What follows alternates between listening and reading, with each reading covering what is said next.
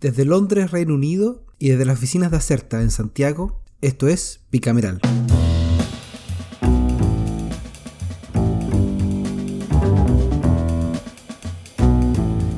Hola, bienvenidos a Bicameral, eh, al primer Bicameral del 2022. Hemos vuelto de las fiestas y semanas distritales. Recuerdan que el último capítulo de, de que, que hicimos el año pasado fue en la semana de la segunda vuelta presidencial.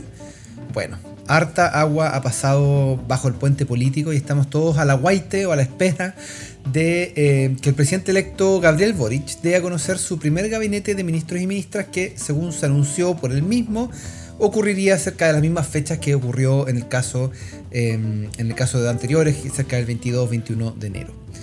Pero en el Congreso Nacional y la Convención Constitucional no hay mucho tiempo que perder, así que tras los intercambios de regalos de amigos secretos, abrazos de fin de año, se pusieron manos a la obra con asuntos que dejaron harto material para contar y por lo tanto vamos a tener un capítulo bien eh, completo. En el Poder Legislativo el debate que más miradas concentró fue el de la pensión garantizada universal, donde de las dudas de estarían los votos para aprobar el esquema, eh, el esquema se disiparon rápidamente el mismo lunes con un abrumador respaldo de 138 votos a favor. La foto del tablero de votos completamente verde fue sin duda un triunfo para el Ejecutivo que rápidamente movió el proyecto al Senado. Pero no todo es tan fácil para la administración en el Congreso. El proyecto que financia este nuevo instrumento, si bien fue aprobado en la Comisión de Hacienda de la Cámara y está listo para enfrentar su votación en la sala, tuvo un extenso debate de los diputados de oposición que solicitaron patrocinar al Ejecutivo las indicaciones presentadas, como la eliminación del IVA a los servicios y con establecer un impuesto al patrimonio de las personas. Como igual fueron aprobadas, o sea, se aprobaron sin el patrocinio del eh, ministro, eh, sin el patrocinio del Ejecutivo, el ministro de Express, Juan José Osa, anunció que haría reserva de constitucionalidad si es que esto prospera en la sala. Ah, y ojo que el martes el Congreso renovó por quinta vez el estado de excepción constitucional de emergencia en la macrozona sur. ¿Y qué podemos decir de la Convención Constitucional como titular? No, no, no, se me ocurre mucho, pero no, mentira, hay mucho. Tenemos nueva mesa, eh, que no fue fácil de elegir, como muchos de ustedes ya se enteraron. Y eh, vienen un par de cosas más que se han ido discutiendo en los eh, procesos más sustantivos del, de la convención. Así que Ian McKinnon, esta vez eh, estamos los dos en la misma ciudad, en el mismo eh, clima, en, en, la misma cota probablemente. Pero no en el mismo lugar físico, eh, por razones... No, tu, por razones prácticas estamos, tu, estamos tu tele, telemáticos. Tu abultada agenda de actividades y festividades de salud impidió que, que pudiéramos grabar esto en vivo en directo, pero Quiero aclarar que yo estaba, yo estaba disponible a las 9 y media de la mañana, pero me dijeron que era muy temprano. Sí, bueno. Sí. Así, para, para, concurrir a las oficinas de Acerta, pero no, no, me dijeron que era muy temprano, así que... Sí, otros tenemos que trabajar no. todavía en enero. dicen, dicen. Oye, bueno, vamos. Dale con, con qué partimos esta semana eh, o, o, este año, la verdad. Sí. Eh, de, dentro del, del, Poder Legislativo. Sí, oye, me quedo en la Cámara. Partamos por la Cámara de Diputadas y Diputados. Eh, y como ya en la introducción tú hiciste mención al tema quizás más candente de la semana, pasemos a otros proyectos de ley que también tuvieron su, sus cositas. Por ejemplo, okay. eh, la Comisión de Economía, las diputadas y diputados retomaron eh, su trabajo el día martes con el estudio del proyecto ley que crea un registro de deuda consolidada.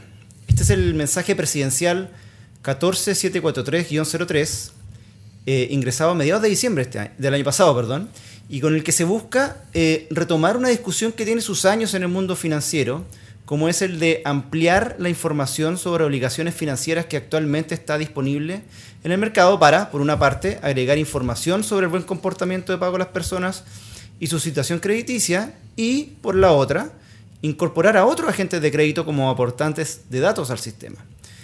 Ello, uh -huh. bueno, a fin de que este sistema no refleje solo antecedentes negativos de deuda morosa, como lo hace actualmente, sino también referencias sobre el buen comportamiento de pago, de manera que éstas puedan hacer uso de su capital reputacional y así probablemente acceder a mejores condiciones en el mercado del crédito, pues son buenos pagadores. ¿ya?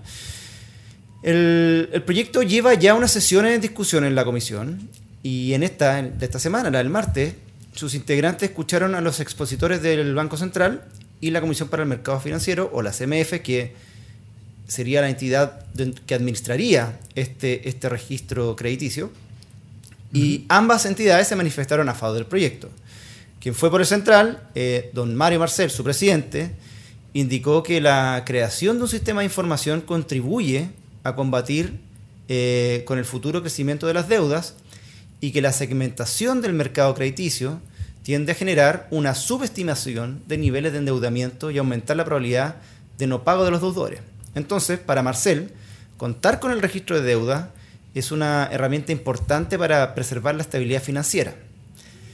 Por su parte, eh, Kevin Cowan, eh, que es el vicepresidente de la CMF, expuso detalles sobre los niveles de endeudamiento de los hogares de Chile, destacando la preocupación de, la, comisión respecto de las altas cargas financieras de los deudores que hoy día tienen muchas familias en, en el país. Adicionalmente señaló que el registro de deudas en Chile es incompleto e imperfecto y que varios organismos internacionales han destacado la importancia, importancia perdón, de ampliarlo para evitar eh, este problema del sobreendeudamiento, promover la competencia y fortalecer la estabilidad financiera al final. Eh, también consideró eh, el señor Cowan que, a, modo de conclusión, que es importante avanzar con la tramitación de esta iniciativa y coincide con el diagnóstico del Banco Central para mejorar en, la información en esta materia. Después hubo un espacio de, como de preguntas y comentarios de los diputados y me quedo con la del diputado Naranjo, eh, presidente de la comisión y lector de acusaciones constitucionales, quien eh, señaló en su opinión que el proyecto evidentemente, eso en comillas, favorece a las instituciones financieras e indirectamente al Banco Central y que, según él, no ha visto ninguna manifestación pública solicitando la creación de este registro. Personalmente entonces como que no le ve utilidad o beneficio a los clientes, ya que, de nuevo según él, cada persona debe saber su propio estado financiero. Ahí Marcel le respondió señalando que el dueño de la información obviamente es el deudor, eh, por lo que las instituciones no tienen un acceso irrestricto a este, a este tipo de, datos respecto al, comportamiento crediticio eh, de las personas y en ese sentido considera que el proyecto eh, no es en beneficio solo de los acreedores, como desliza el diputado Naranjo, sino que toma en cuenta necesidades de los propios usuarios del crédito y contribuye a un acceso más igualitario y más barato, porque a los buenos pagadores, de nuevo, podrían disminuir el riesgo y el costo del crédito, que hoy día no ocurre por esa falta de información. Eh, la discusión y preguntas duraron unos minutos más, pero básicamente por falta de tiempo no tengo mucho más que contar ahí, aunque sí digamos que mucho favoritismo en la comisión no va a tener quizá la iniciativa y el Ejecutivo de paso con su proyecto. Así que veamos cómo, avanza eh, en, la comisión. Me paso a la Comisión de Obras Públicas, Transportes y Telecomunicaciones, donde también el martes iniciaron el año retomando la discusión del proyecto de ley que modifica la ley de fomento a la marina mercante y la ley de navegación para fomentar la competencia en el mercado del cabotaje marítimo. Este tema eh, salió dentro de la campaña presidencial en segunda vuelta a propósito de lo bueno que sería tener una red de trenes eh, en, que cruzara Chile eh, y todas las discusiones de técnicos y no tan técnicos respecto que podría ser útil para, entre otras cosas, el transporte de carga, por ejemplo. Y vuelvo al proyecto, cierro ese paréntesis, eh, este es el boletín 14532-15, que también es un mensaje del Ejecutivo, que ingresó en agosto del año pasado, y que desde esa fecha tiene asignado una urgencia simple, que en el papel, recordemos, significa que la Cámara respectiva tiene un plazo de 30 días, aunque todos sabemos, si han escuchado ya algunos de nuestros capítulos de bicameral, que en la enorme mayoría de los casos sirve solo para ordenar las prioridades legislativas del Ejecutivo, más que forzar a la Cámara respectiva a cumplir con esa fecha. El objetivo de la iniciativa es fomentar la competencia de este mercado, permitiendo, entre otros aspectos, que lo puedan realizar eh, naves extranjeras. Seguro muchos ya lo saben, pero el cabotaje de carga, entendido como el transporte marítimo, fluvial o lacustre de carga entre puntos del territorio nacional, se encuentra hasta hoy día reservado exclusivamente a las naves con bandera nacional, o sea, naves chilenas. Y para el caso de cabotaje de pasajeros, desde febrero del 2019 se incorporó una nueva definición estableciendo la posibilidad de que las naves extranjeras de más de 400 pasajeros, o sea, bastante grandes, puedan participar en el transporte de pasajeros entre puertos del país cuando cuenten con capacidad de pernoctación me encanta esa palabra, a bordo y tengan como función el transporte de pasajeros con fines netamente turísticos. Volvamos al contenido del, del mensaje presidencial. En, en términos generales, la iniciativa propone diversas medidas para optimizar el uso de la capacidad de las embarcaciones, aumentar la oferta disponible a precios competitivos y aprovechar la ruta natural que significa nuestra extensa eh, costa. Más en concreto, propone eliminar el citado umbral de 400 pasajeros y así permitir que cruceros extranjeros con capacidad menor puedan competir en este mercado. Asimismo, establece la liberación de la reserva de bandera chilena y se precisa en el proyecto que dicha medida, comillas, no implica tratos diferenciados para las naves extranjeras en materia laboral ni tributaria, cierre comillas, por lo que las naves extranjeras que realicen actividades de manera permanente en Chile deberán competir en igualdad de condiciones con las navieras nacionales. Entonces se señala expresamente que las naves mercantes extranjeras podrán ofrecer libremente servicios de cabotaje, carga o pasajero, cuando muevan carga entre dos puertos del país. En el ámbito laboral se establece que la apertura del cabotaje no va a permitir que naves extranjeras que operen permanentemente en Chile se rijan por normativas internacionales, ¿ya? Entonces van a tener que someterse a la regulación del Código del Trabajo chilense. Y por la parte tributaria, estas naves seguirán siendo grabadas con el impuesto adicional a la ley sobre impuesto a la renta, dependiendo si el tipo de contrato celebrado es de fletamento, palabra que eh, aprendí al leer el, el proyecto de ley, que es arriendo, o de transporte de mercancía por mar, que es el flete, ¿ya? respectivamente. Eh, bueno, adicionalmente de operar de manera permanente y en caso de que se constituya un establecimiento en el país por parte de la compañía que ofrece el cabotaje, tributarían de la misma manera que las compañías chilenas. Desde el comienzo de su discusión en la comisión, diversos actores han manifestado posiciones como contrapuestas con el proyecto. ¿ah? Por ejemplo, y para mencionar solo un par, la Fiscalía Nacional Económica aplaudió la propuesta, en el entendido de que un alzamiento de la restricción al cabotaje, que permite la participación de naves extranjeras, generará mayor competencia y una baja en los precios del servicio. Además, la reserva de cabotaje que existe actualmente opera como una barrera regulatoria a la entrada de competidores porque protege a las naves chilenas de la competencia de, con naves extranjeras y que de acuerdo a la, a la OCDE, esta restricción genera un alto costo y afecta la participación de Chile en las cadenas de valor mundial, reduciéndola. Ese es un poco el argumento así a, a, eh, trazos amplios de la Fiscalía cuando fue invitado a participar en la discusión de este proyecto. Pero por otro lado, tenemos, por ejemplo, a la CUT, a la Central Unitaria de Trabajadores, que en su momento expresaron el total rechazo a la medida, pues lesionarían los intereses de muchos beneficios eh, eh, para muy pocos. O sea, eh, los intereses de muchos en beneficio de pocos. Eso es lo que quería decir, perdón. Que es conocida la. y que y uno de los problemas es que se conoce en, la- en el mundo del cabotaje la existencia de embarcaciones con banderas de conveniencia en las que se explota a trabajadores para ofrecer precios más bajos por sus servicios y que en pandemia dejaron abandonadas a tripulaciones ya que no se les exige el cumplimiento de las leyes locales de protección laboral. Hecha toda esta introducción algo larga eh, de contenido y posiciones, pasemos a lo que ocurrió en la sesión propiamente tal. Y los, los diputados escucharon a, los, eh, a las exposiciones del ministro de Economía, Lucas Palacio, y del presidente de la Federación Nacional de Sindicatos de Oficiales de Naves Mercantes y Especiales de Chile, don Arturo Bravo. Eh, en su presentación, el ministro Palacio afirmó que existirán, eh, gracias a este proyecto de ley, menores precios finales de los bienes transportados, reducción en el precio, precio de los fletes y otros costos asociados a la contratación de servicios de cabotaje por las empresas.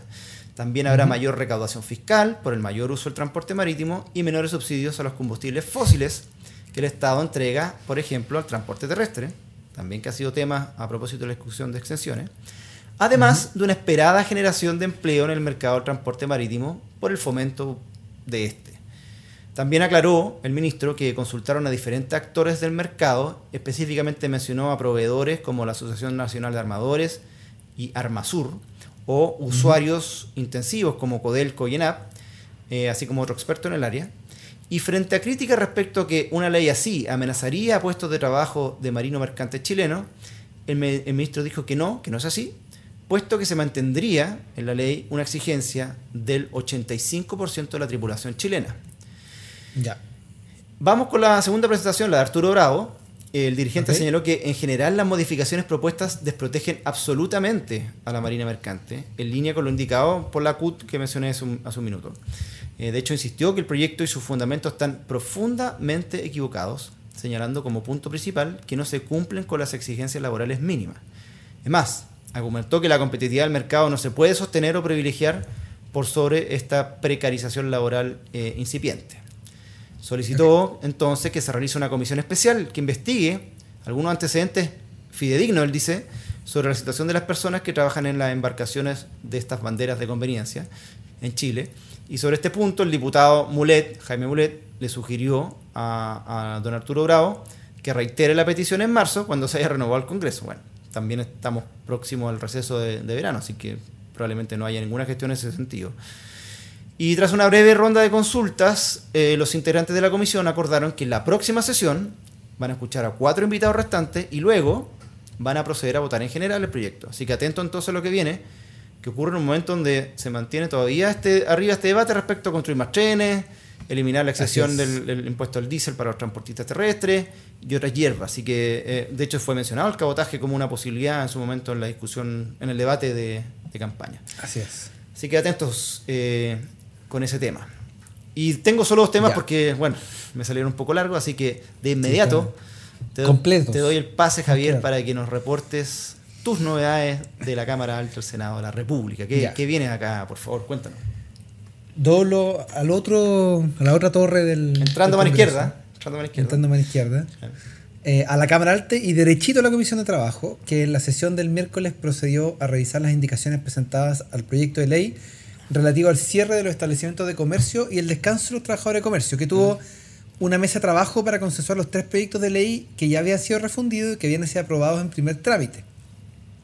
Era uno de la senadora Goich, el boletín 14578-13, otro del senador eh, Galilea, el 14567-13, y otro del senador Guille, que era el boletín 14511-13. Este último era el que más había metido ruido porque a mediados de septiembre se instaló la discusión pública de la propuesta de regular por ley el cierre de los grandes comercios y centros comerciales a las 7 de la tarde, motivado por el interés de recordar la integridad física y psicológica de los trabajadores que atienden directamente al público y que acusan, eh, según este proyecto, ven afectada su vida familiar y su seguridad con, con los cierres tardíos. El tema también lo tomó el Ejecutivo y lo llevó a una mesa de trabajo integrada por múltiples dirigentes sindicales y organizaciones de consumidores. Y tras un par de meses de conversaciones llegaron a tres acuerdos. A ver. Uno, las jornadas de trabajo tipo 4, 4 por 3 como regla. Cuatro días de trabajo, 3 por... Descanso.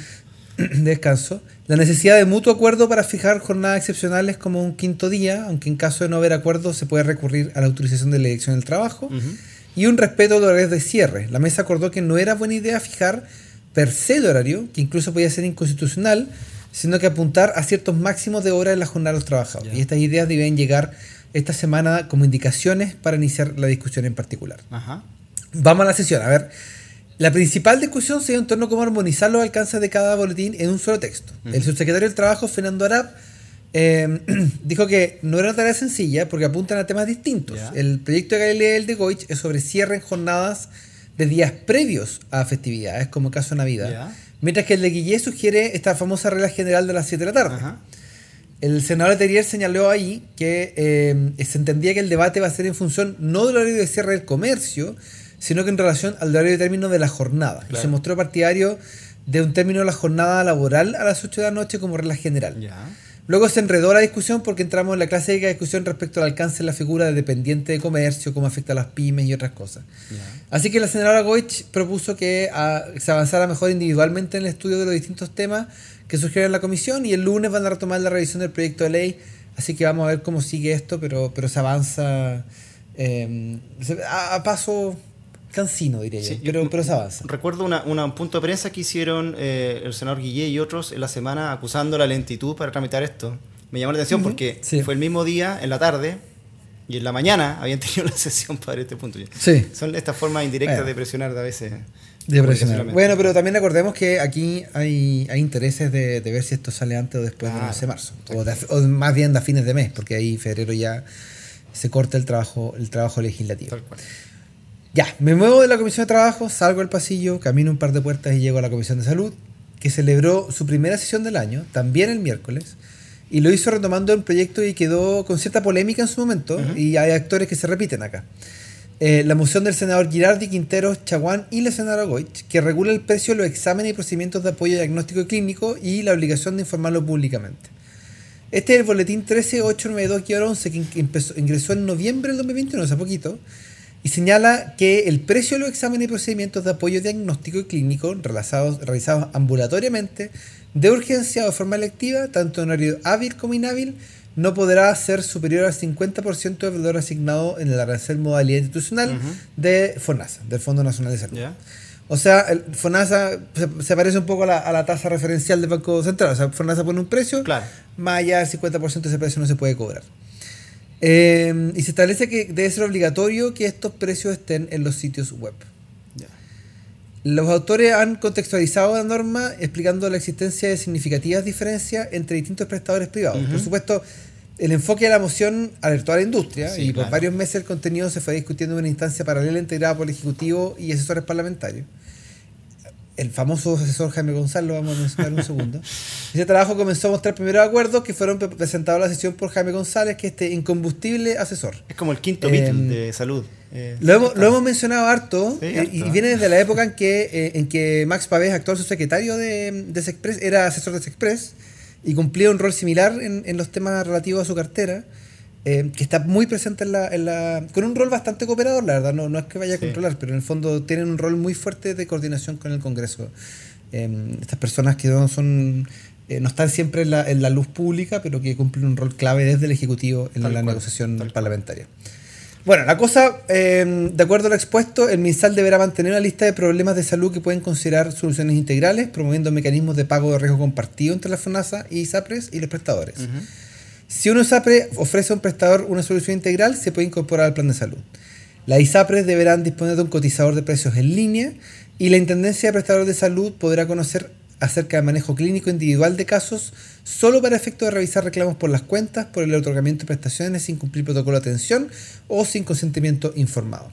Se va a establecer un precio referencial para las prestaciones más recurrentes de salud, aunque no se habla de fijar un techo, como se planteaba. Y por último, se crea un sistema unificado de códigos por la Superintendencia de Salud y otro sistema de notificación de urgencia del prestador a FONASA o ISAPRE para que el paciente sea eh, recatado, rescatado y no esté fuera de la red. Ok. ¿Y, y, y cómo se tomó la comisión estos estos como acuerdos de la mesa paralela? Mira, el único que opinó fue el saliente senador Girardi, que ya lanzó su candidatura para el Comité de Asignaciones Parlamentarias, por lo demás. Eh, y dijo que los acuerdos... Claro, quiere, quiere estar ahí... No quiere, no quiere perder cuotas de poder el diputado Girardi. Eh, dijo que los acuerdos alcanzados no se hacen cargo del asunto de fondo, lo que a su juicio es grave porque insistió que existen clínicas que cobran más del 300% que otras. Además, su posición normativa en este asunto es que debe entenderse a la salud como un bien público y por lo tanto tiene que haber una forma o una norma de contención de precios. Pero si bien este aspecto no es un tema pequeño en el debate del proyecto, el hecho, de hecho, es la principal herramienta que se propone. Claro. Hubo coincidencia en varios temas eh, que quedaron relativamente zanjados en el trabajo de la instancia paralela que acordaron continuar con la discusión del boletín en las próximas sesiones. Interesante. Y cierro en la sala de la Cámara Alta con un proyecto aprobado en general y particular el día martes, que pasó segundo trámite. Es el boletín 14628-15, que modifica la ley del tránsito con el objeto de eliminar el requisito de escolaridad básica para obtener licencia a conducir no profesional clase B. Esta moción de octubre del 2021 fue presentada por los senadores García Huidobro, Letelier, Navarro y Osandón y la senadora Órdenes. Tiene por objeto solucionar un problema que hoy día afecta a miles de migrantes que provienen de países con los que Chile no ha celebrado acuerdos de reconocimiento específico de equivalencia de licencias de conducir, así que tienen que obtener la licencia nacional, para lo cual deben acreditarse egresados de educación básica mediante la presentación de certificados de estudio emitidos en el extranjero, las cuales previamente tienen que ser convalidados en el Ministerio de Educación. Ajá. Entonces, en el fondo, y, y el procedimiento hay el procedimiento establecido y no siempre están las facilidades para la obtención del documento original. O sea, piensen en estas personas, particularmente Venezuela, que salen arrancando, no andan con sus papeles eh, y, que, y que tendrían que, eh, además de pasar los exámenes, eh, mostrar papeles de educación eh, para la licencia de conducir y no los tienen O sea, presentes. prácticamente O sea, este- no, no, no pueden hacerlo. Y después no pueden sacar, muy, muy no pueden difícil, sacar, no pueden hacer Uber, no pueden Claro. hacer repartidores, hay todo un tema ahí con, Ya. con, con su fuente laboral. Así que ahí hay, hay, hay una, hay un, es una buena pregunta, me parece interesante que estén legislando para este tipo de casos. Los autores destacaron que esta modificación podría ser un incentivo para paliar el déficit de eh, conductores profesionales, porque se requiere primero la, la clase B para poder optar a la licencia profesional. Y se hicieron cargo de las críticas que es nivelar para abajo, señalando que de todas formas los interesados tienen que aprobar las, aprobar las pruebas para conseguir la licencia, incluyendo el examen teórico práctico, que solo se aprueba si se sabe leer y escribir. Por cierto. En el debate, que fue breve, surgieron algunas dudas respecto a si esta eliminación deberá ser una situación permanente o transitoria, pero la sala del Ministerio de Transporte y Telecomunicaciones convinieron que esto se puede definir en el segundo trámite de la Cámara, así que el proyecto tuvo 15 votos a favor, 6 abstenciones y 2 pareos. Y a la cámara. Así que mm, eso. Eh, eso con el, con el resumen de la Cámara Alta. Pasemos al momento más relevante, esperado, eh, auspicioso de este podcast, que es el primer proyecto de la semana del 2022. Wow. Pasemos, pero antes, como siempre, mantengamos tradiciones, aunque cambiemos de año. Y aplique cortina, por favor. Voy con la cortina. Este es el proyecto de la semana. Bueno, el proyecto esta semana que traigo para conocimiento del respetable y que recibe el honor de ser el, el primero del año 2022 es el boletín 14787-07 que, atentos, establece un nuevo reglamento para el control del consumo de drogas aplicables a los diputados y diputadas en ejercicio. Esta es una moción de 10 diputados oficialistas entre UDIs y ex UDIs o republicanos que proponen un nuevo capítulo en el reglamento de la Cámara de Diputados. No es una ley general, ¿ya? solamente Ujú. para el funcionamiento de la corporación, para establecer la realización obligatoria de, comillas, exámenes de control de drogas, estupefacientes o sustancias psicotrópicas productoras de dependencia física o psíquica, capaces de provocar graves efectos tóxicos o daños considerables a la salud sin la debida autorización. Cierro comillas. Ok. Estos exámenes deberán efectuarse, según el proyecto de ley, semestralmente a un grupo de diputados seleccionados aleatoriamente, a través de un mecanismo que determine para tal efecto la Comisión de Régimen Interno de la Cámara. De salir elegido, dice la propuesta, el diputado o diputada seleccionado deberá someterse al control de forma obligatoria. Ojo que el sorteado eh, deberá presentarse dentro de las dos horas siguientes. O Ya. sea, no, no tiene tiempo para eludir el, el no, examen. para arrancarse. ahí. Nada, cero. ¿Ya?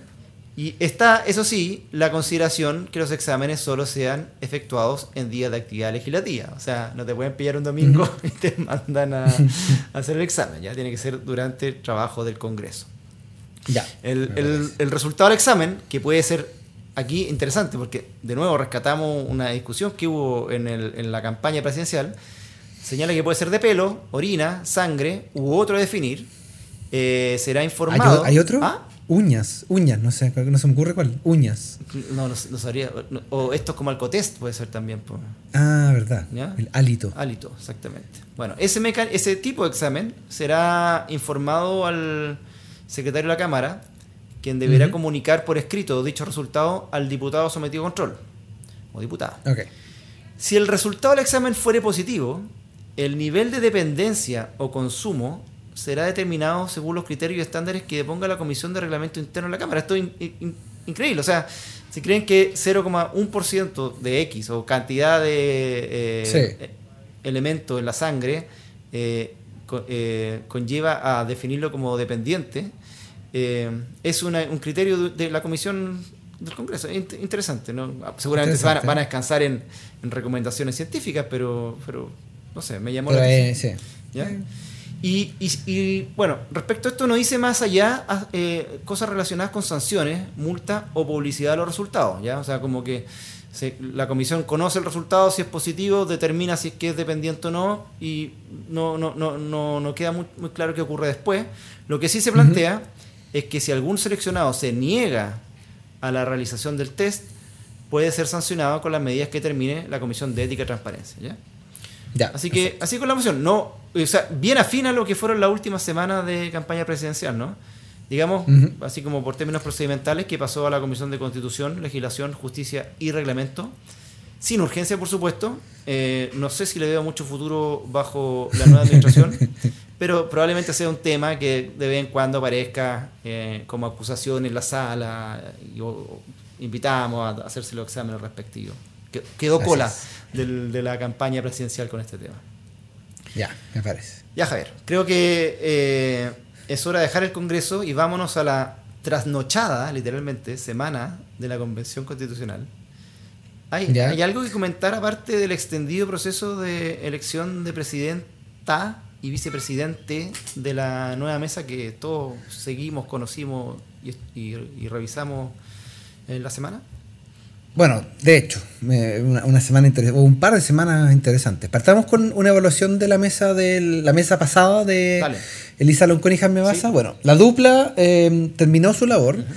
Yo creo que con nota azul. Eh, fueron, les tocó lidiar con un proceso inédito en, que no existía, con muchas dificultades, eh, pero el proceso se echó a andar. Sí. Eh, funcionó, hubo todo un tema logístico al principio, no, lo, lo comentamos en su momento, y, y- y- y funcionó, o sea, y sacaron un reglamento en tres meses, más allá de que quizás hay gente que, que dijo que podría haber sido más, la verdad es que cumplieron con, con lo que se esperaba de forma exitosa, así que yo les pondría un, un azul, ahora, si es un 4, 5, 6, 7, ahí, ahí podemos conversarlo. Eh, Del punto de vista simbólico, eso sí, la, la presidencia de Loncón fue, fue crucial. Eh, mujer, eh, mapuche, que no venía de los partidos políticos tradicionales, rompió los cánones tradicionales de la política chilena y fue reconocida en el mundo entero. O sea, tuvo reconocimientos internacionales al respecto y cumplió un rol clave desde el punto de vista simbólico. Aún así, en, en la dimensión estrictamente político, eh, política, yo creo que el trabajo enfrentó críticas. Algunas que son razonables. Por ejemplo, eh, que no se logró generar mayores confianzas transversales o que no, no se abandona la- la tribuna más identitaria o más... Esta altura es más interseccional que, identitaria. Y su gestión fue resistida por la derecha por ser, eh, según ellos, demasiado partisana. Recordemos que Loncón se refería a ellos como los privilegiados, o sea, había un- una, una- una disputa ahí. Y fue rechazada también por el núcleo duro de los pueblos originarios porque eh, encontraron que se alineó poco con la causa indígena. Eh, hay que recordar que hubo un par de manifestaciones en su contra eh, y, y hubo divisiones internas. Aún así, yo creo que es probable que su gestión vaya creciendo eh, en, la medida que nos vayamos alejando del proceso, en la medida que el proceso termine y, y vayamos haciendo análisis posteriores. Porque efectivamente, y, y- y- y se continuó con la mesa de la segunda parte, eh, implicó que sectores históricamente marginados de la toma de decisiones en Chile estuvieran en, roles protagónicos en este proceso y eso yo creo que es algo que hay que, eh, que, hay que rescatar eh, más allá de si fue tan efectiva como nos hubiera gustado o no.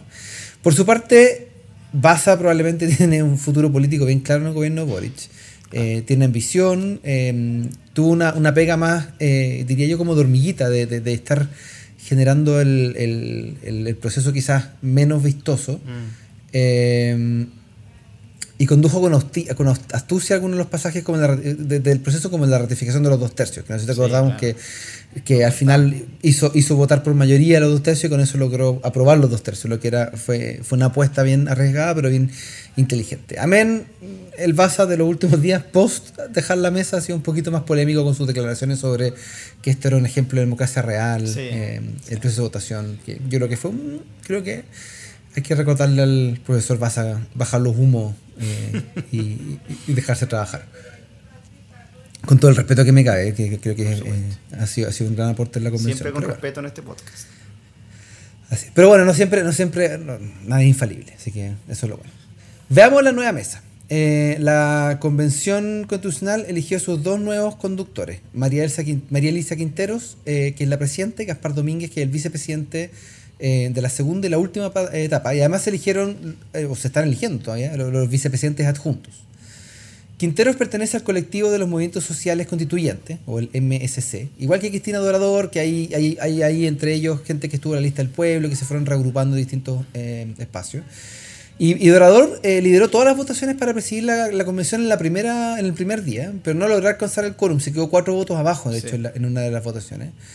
Eh, y combinaba todas las características identitarias que se requerían. O sea, era mujer, de regiones, científica, independiente, no tenía un pasado cuestionable, había hecho un trabajo relativamente eh, eh, exitoso en la, en la Comisión de, de Cultura y de, y de Sistemas de Conocimiento, así que había... Pero no generaba eh, confianza necesaria entre sus pares. Ni el Frente Amplio ni el colectivo socialista, por ejemplo, le dieron sus votos.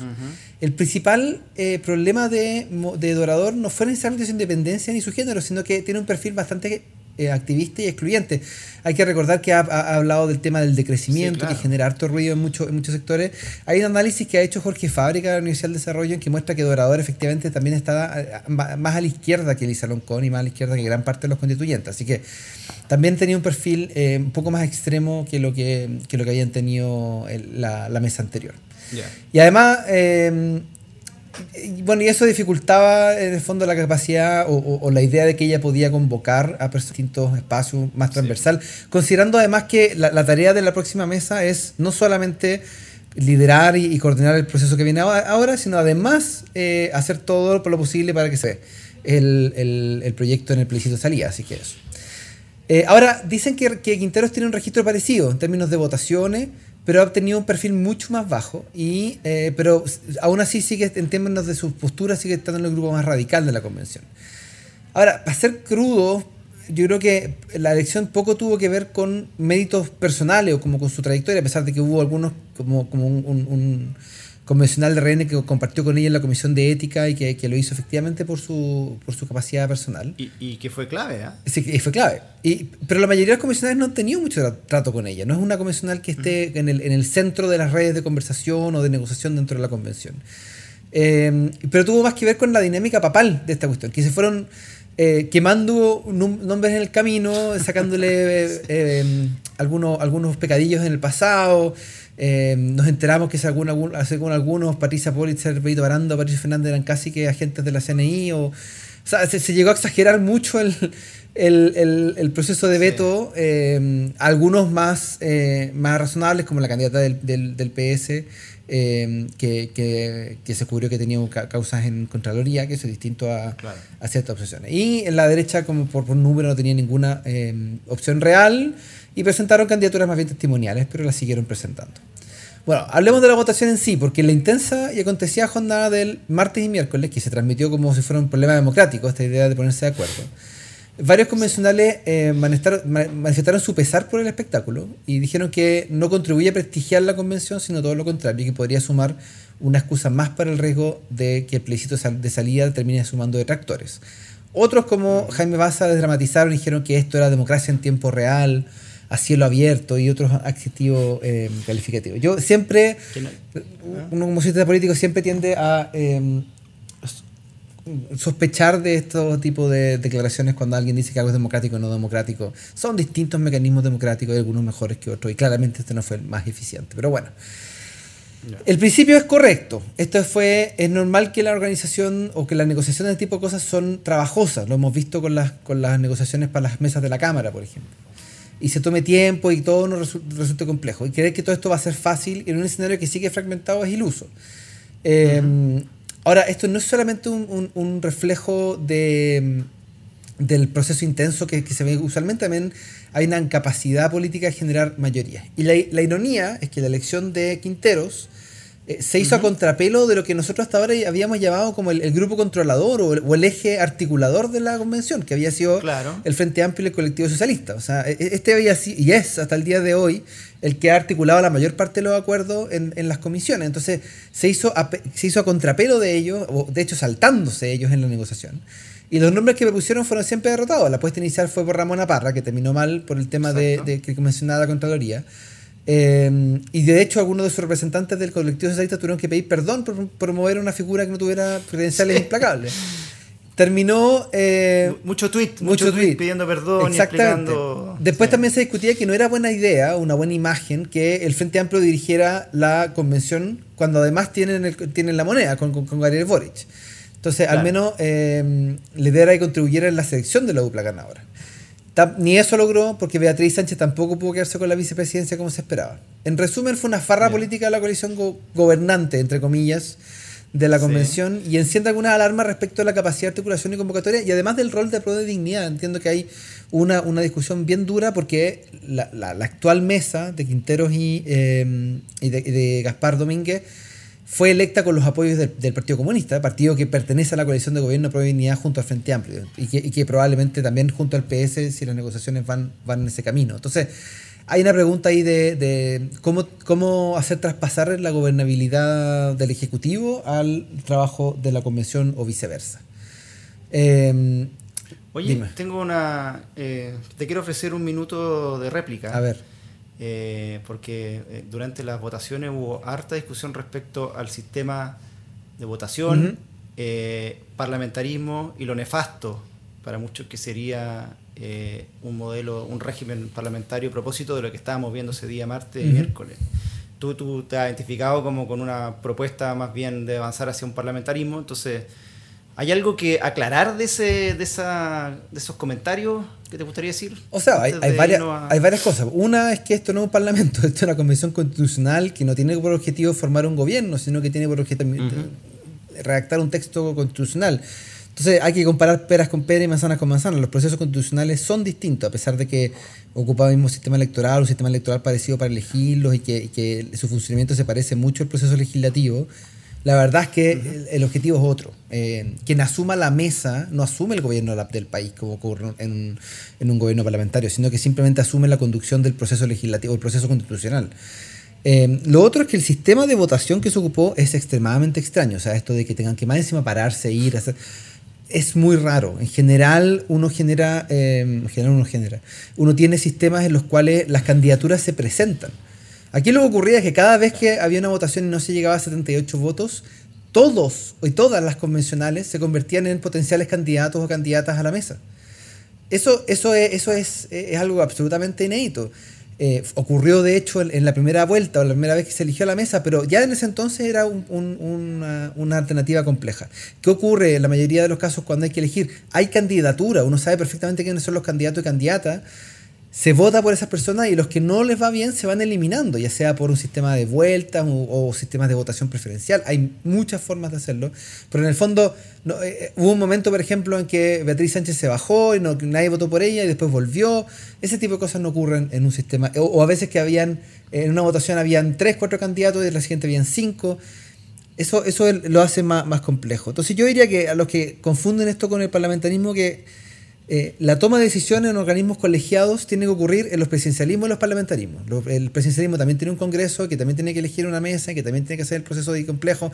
No nos olvidemos que hoy día la mesa de la Cámara de Diputados la dirige la derecha a pesar de tener minoría, particularmente porque estos procesos de negociación se hicieron mal. Entonces, eh, no es algo. La diferencia es que eh, probablemente nadie está siguiendo en vivo los procesos de votación, aparte de ti, por supuesto, Ian el proceso de votación de la Cámara o del Senado respecto de su, de su mesa y la relevancia de la convención probablemente es un poquito más alta. Pero, pero eso, yo, yo personalmente creo que no sé si fue la mejor idea em, eh, hacer dos mesas durante un periodo tan corto. Y lo otro que tampoco estoy tan claro si es que fue una buena idea era el, sistema de votación. Al final le salió bien, pero mi impresión es que le salió bien más por suerte que por, que por diseño. Em, pero eso, yo le diría a quienes, a quienes, confunden esto con parlamentarismo, que el parlamentarismo tiene muchos problemas, como todos los sistemas de gobierno, pero este, eh, eh, lo que vimos hoy día es más bien un, problema que no tiene que ver con el sistema de gobierno, porque no estamos hablando de gobierno, estamos hablando de un proceso constituyente. Así que lo dejo ahí. Lo que sí, sí, esto nos hace preguntarnos del rol de las listas independientes, porque al final se coordinaron, pero durante varios, varias votaciones de las nueve que hubo, eh, hubo mucho, mucha dispersión de voto y mucha descoordinación por parte de los grupos independientes. Así que mm, es interesante ver cómo, cómo evoluciona ese proceso. Súper claro tu, tu, uso del derecho a, réplica, Javier. Así que espero que, le, que se haya aclarado. A mí me llamó mucho la atención del sistema de votación también. O sea, esto de que el papel que ya venía nominativo de cada convencional, ahí anotar a uno, cada uno su preferencia, de a uno votase y luego Mr. John Smoke eh, leía uno a uno los votos. Entonces, en esta lógica de fomentar la transparencia y hacerlo más eficiente, como que se perdió. Era muy lento el sistema y bueno, fueron las razones por las cuales se quedaron. Yo entiendo por qué no habilitan una app en el celular. Si ya la botonera no le sirve para votar por nombres, ¿por qué no hace una app? Pero bueno, en fin. Sí, bueno. Ya, para la próxima convención constitucional. Ojalá que, estemos bien viejitos para eso. ya, ya, estamos hablando. Chao, Javier. Un abrazo. Chao, chao. Recuerden que Bicameral es un podcast de Acerta. La producción y conducción estuvo a cargo de Javier Sajuria y de quien les habla, Ian McKinnon. Y nuestro tema musical se llama Giacomo, de Mural Band, gentileza de Rodrigo Recabarren. Acerta es una consultora en comunicación estratégica y asuntos públicos. Para más información sobre sus servicios, visita www.acerta.cl.